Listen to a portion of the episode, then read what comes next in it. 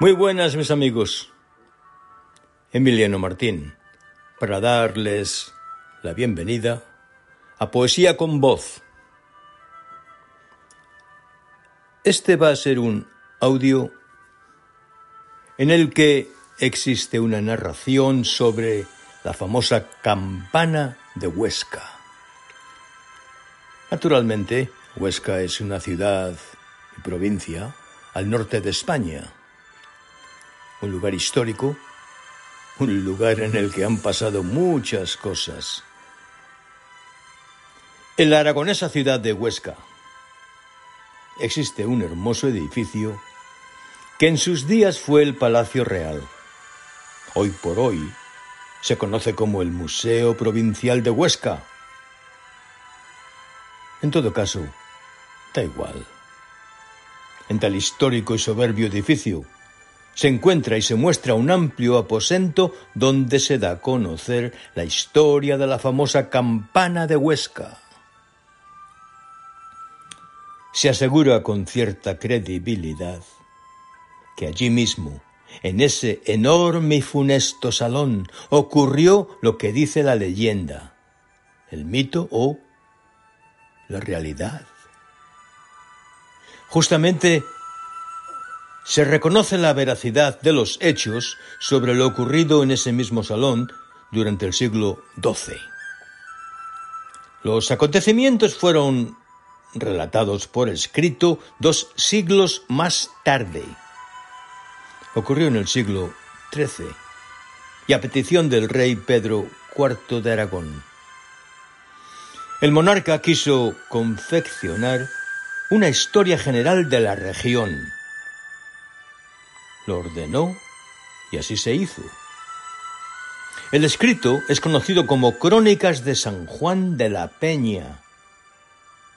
Es un relato en latín, realizado por varios monjes cualificados para una escritura basada en varias fuentes de información durante esos días. Precisamente, en uno de los capítulos de tal historial hay mención del acontecimiento sucedido en la propia ciudad de Huesca. La famosa campana, indudablemente, aparece como un hecho histórico y trascendental. Es algo asombroso que da escalofríos pensar en lo que allí, en el mismo Palacio Real, sucedió se recuerda y se comenta como algo inverosímil, como una gracia del rey y señor del lugar. Realmente fue un crimen del cual nadie fue pronunciado culpable. En esa época, el rey era impune al delito y no hubo ocasión de señalar o perseguir al ejecutor de la masacre. Sí, ocurrió una masacre, un crimen. Son cosas que ocurrían en la humanidad de la Edad Media y por casi todo el mundo. Se cuenta que, y naturalmente se acepta, todo hecho entre la historia y la tradición oral, a través de los años. Era a principios del siglo XII cuando el rey de Aragón, Alfonso I el Batallador, moría sin descendencia. El Consejo del Reino tuvo el privilegio y la opción de nombrar a un sucesor. Como no había forma de encontrar y nombrar un personaje para convertirlo en rey, se determinó nombrar al hermano del difunto rey. Este, don Ramiro, era un monje del monasterio francés de Saint Pons de Themiers. Hay historiadores que lo colocan como el obispo de Barbastro. Y es posible que lo fuera. De todas formas, y tras la dispensa del Papa, el clérigo aceptó el reto y honor de ser nombrado rey de Aragón. Pero solamente hasta que se supiera que tendría descendencia propia para la corona del reino. Don Ramiro dejó el convento, subiendo al trono de Aragón como Ramiro II, y aun con la oposición de varios nobles de la corte, el nuevo rey se acostumbró a la posición real. Le tomó gusto al peso de la corona y se quedó muy contento, era soltero. Ciertamente se le hubo de buscar esposa. Se casó. Y la reina, consorte, le concedió una hija a quien nombró heredera del reino cuando fuera mayor de edad. Así, así fue naturalmente. Pero volvamos atrás.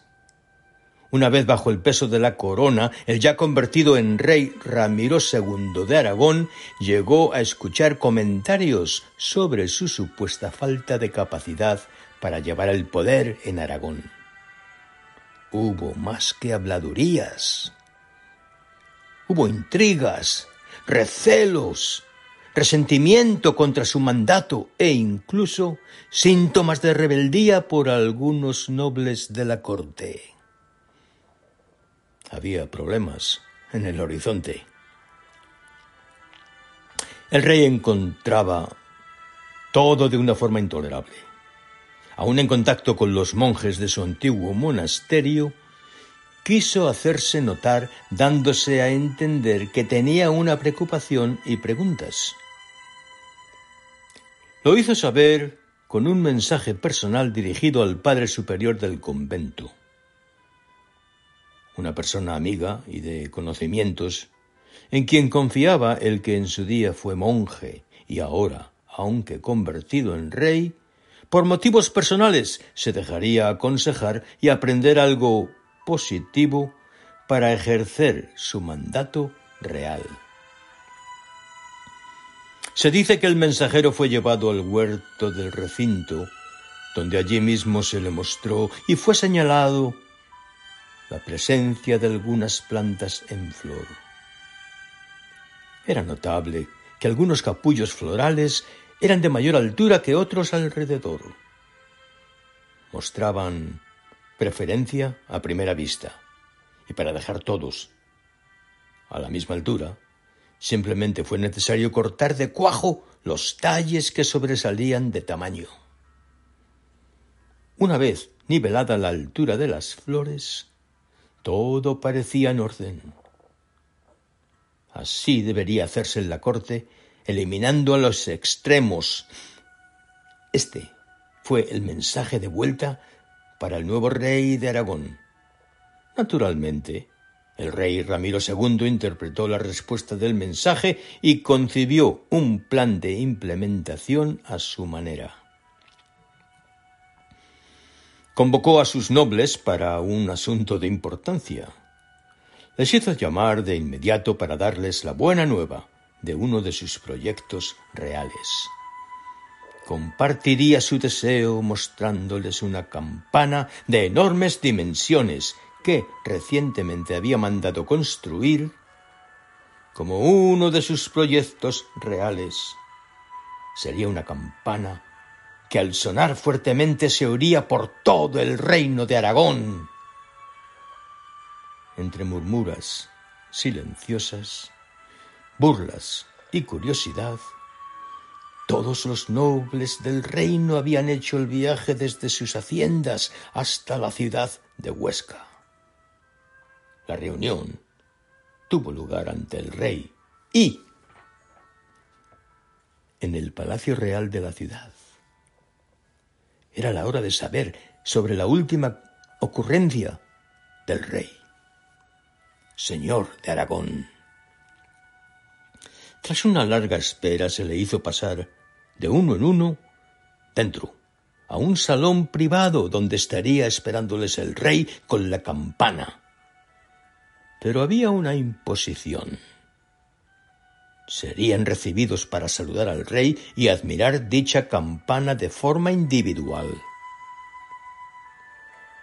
La curiosidad aumentaba en la corte.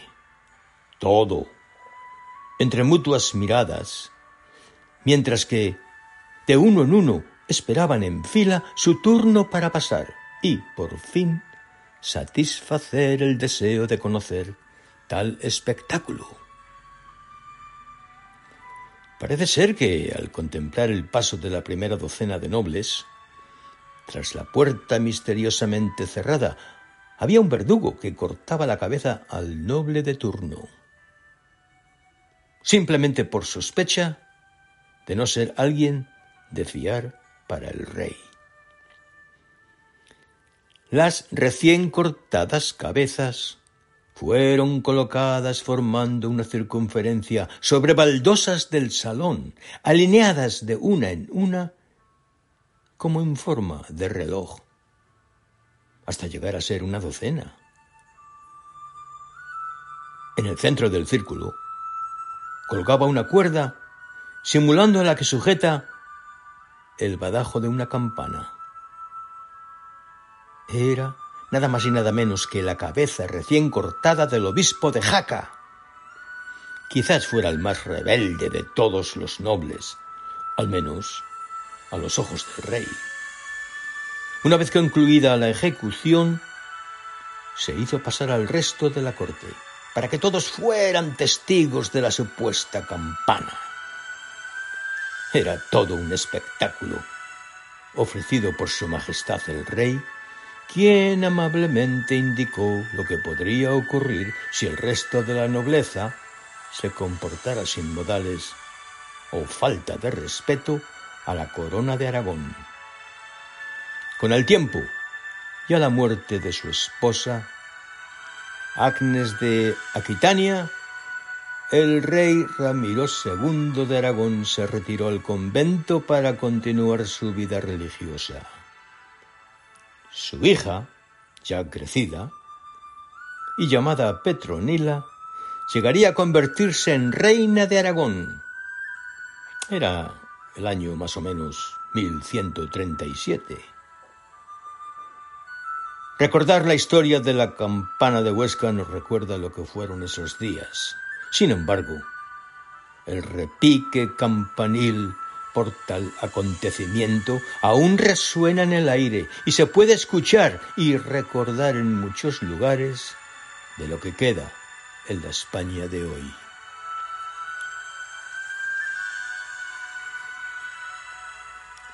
Y esta fue, a grandes rasgos, la historia de la campana de Huesca.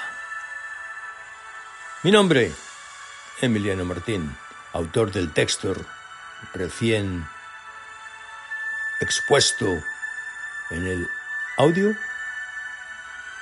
Y como, si, como siempre diciendo, gracias por la atención prestada y hasta la próxima ocasión, mis amigos. Ha sido un placer compartir tiempo e historia con ustedes. Gracias.